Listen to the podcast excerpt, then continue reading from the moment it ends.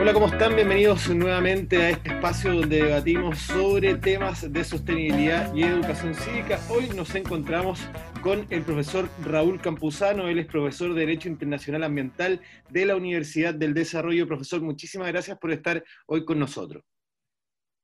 Muy contento de estar aquí, Sebastián. Y Vamos hoy a hablar un poco, vamos a seguir con estos conversatorios que tenemos sobre la próxima nueva constitución, la, elaboración de la próxima constitución. Y en ese sentido, profesor, queríamos preguntarle su opinión.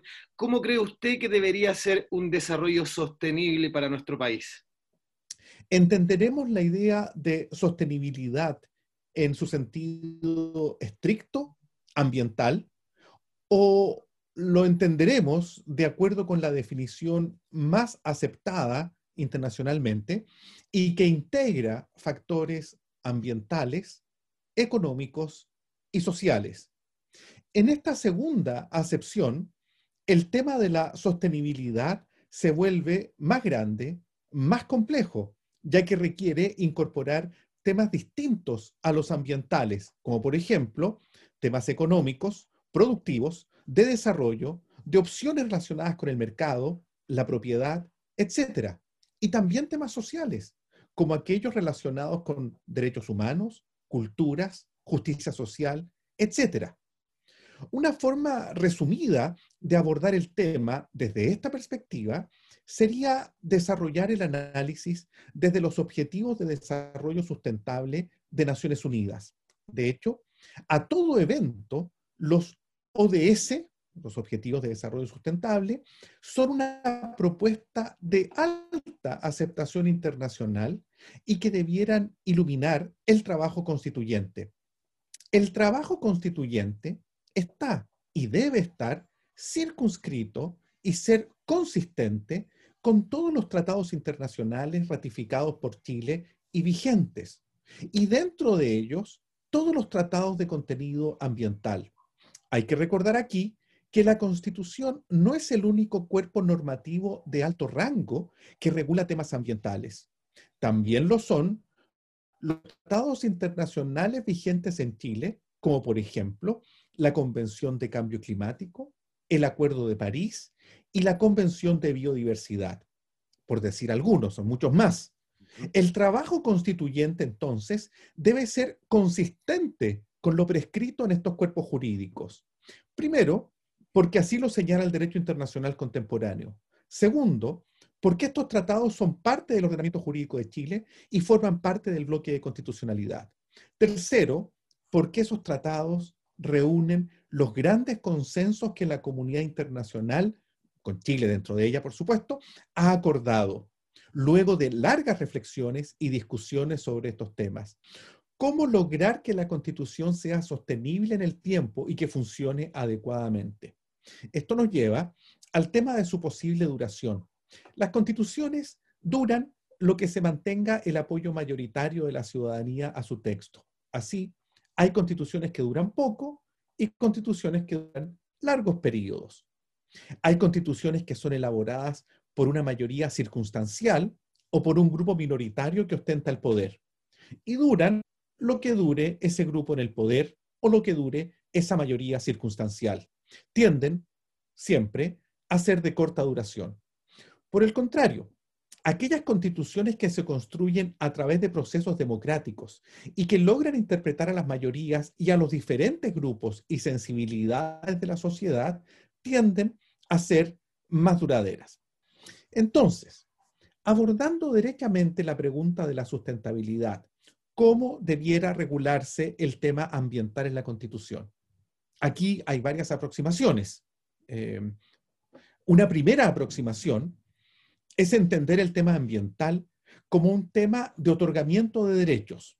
Así lo entiende, así lo hace la constitución vigente, que dice, recordarán, eh, la constitución asegura a todas las personas el derecho a vivir en un medio ambiente libre de contaminación. ¿Debiera entonces el camino ser el aumento de la lista de derechos? Esto es un artículo 19, número 8 extendido. Ese es un camino. Un segundo camino es entender este tema como valores y principios y no como derechos.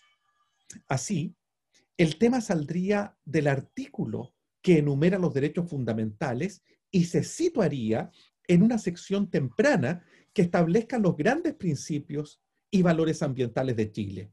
Por ejemplo, con algún texto similar al ecuatoriano que dispone que la naturaleza es sujeto de derecho. Así, el conjunto de principios e ideas consagrados en la Constitución conformarían el marco teórico y valórico constitucional respecto del medio ambiente. Una tercera aproximación y final sería entender el tema ambiental como una materia institucional, dejando de lado la aproximación de otorgamiento de derechos y aquella de marco teórico y principios. Ah, este es el camino, por ejemplo, que utilizó la ley 19.300 de bases generales del medio ambiente. En esta tercera aproximación, la Constitución establecería un marco institucional ambiental, ministerio, servicio de evaluación, superintendencia, tribunales ambientales, etc. También un sistema de acceso a la información, a la participación ciudadana y a la justicia ambiental, Usted tocó un tema muy importante que es los tratados internacionales. Mucha gente cree que acá se puede armar una hoja en blanco, pero finalmente Chile está suscrito a una serie de reglas y regulaciones que provienen después de largas discusiones y que ha generado de cierta forma conciencia mundial. ¿Cree usted que esa puede ser quizá una de las virtudes que ayuden a guiar este proceso, ya viéndolo desde un punto de vista más realista, quizás no el deber ser, sino cómo cree usted que se va a ir dando la discusión? Yo creo que, mm, yo creo que ambas ideas eh, avanzan hacia, hacia el mismo destino. Eh, no creo que haya una contradicción o una dicotomía entre lo que em, la ciudadanía chilena desea y lo que eh, los tratados internacionales ambientales vigentes en Chile estipulan. Y eso por una razón muy sencilla, porque los tratados internacionales no son imposiciones eh, que, se, que, se establecen eh, en contra o a espaldas de, mm, de los estados. Los, ningún estado, pues, estas son reglas básicas del derecho internacional contemporáneo, ningún estado puede ser obligado a firmar y a ratificar un tratado internacional. Eh, los tratados internacionales ratificados y vigentes en Chile son parte de nuestro ordenamiento jurídico y deben ser respetados. ¿Cómo lo ve usted en, esta convención en particular? Eh, ¿Tiene pesimismo? ¿Tiene positivismo? ¿Cómo, está, ¿Cómo está viendo que se ha ido de a poco desarrollando esto? Em, en primer lugar, em, yo creo que es muy temprano todavía para, expresar optimismo o pesimismo. Eh, la, convención constituyente está recién instalándose, están resolviendo temas de, funcionamiento, de operación, de reglamento. Eh, por lo tanto, eh, hasta donde yo he podido observar, no ha habido todavía una, una discusión sustantiva sobre los distintos temas y tampoco sobre los temas ambientales. ahora, eh, a, todo, a todo evento, más allá de optimismo o pesimismo, em, yo creo que el proceso, que, hay formas mejores y formas peores de, abordar este tipo de, procesos. Em, eh, lo primero es que, es que em, el proceso, eh, tal vez el valor superior que hay en este, en este tema, es que sea un proceso democrático, que sea un proceso reflexivo, que sea un proceso con el aporte de especialistas, de los técnicos, de, los que saben de, los temas ambientales, eh, porque, a ver, las decisiones eh, siempre son políticas, eh, de eso no hay duda, y está bien que así sea, las decisiones son políticas, em, pero para llegar a esas decisiones políticas deben escucharse a los que saben. y en temas de sostenibilidad y medio ambiente, necesariamente debe escucharse la voz de los científicos, la voz de la gente que trabaja en medio ambiente, de los especialistas. También creo que hay que poner mucha atención al ejemplo comparado, a la forma en que constituciones exitosas de otros países lo han hecho.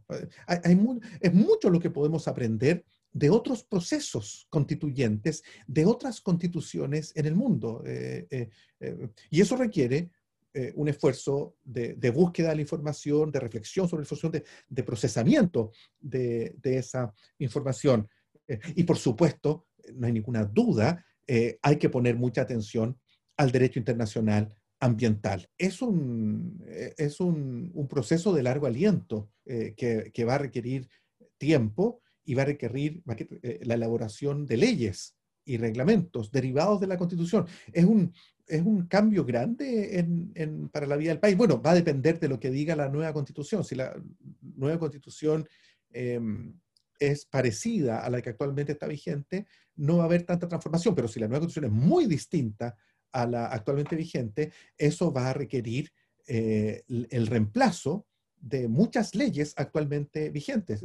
Las leyes eh, están en una condición jerárquica inferior a la Constitución, por lo tanto, no pueden mantenerse leyes eh, que sean inconsistentes con lo que establezca la, nueva Constitución. Eh, ahora, soy optimista. Yo creo que el país ha llegado a un cierto nivel de, madurez, tenemos ya ciertas experiencias en materia ambiental.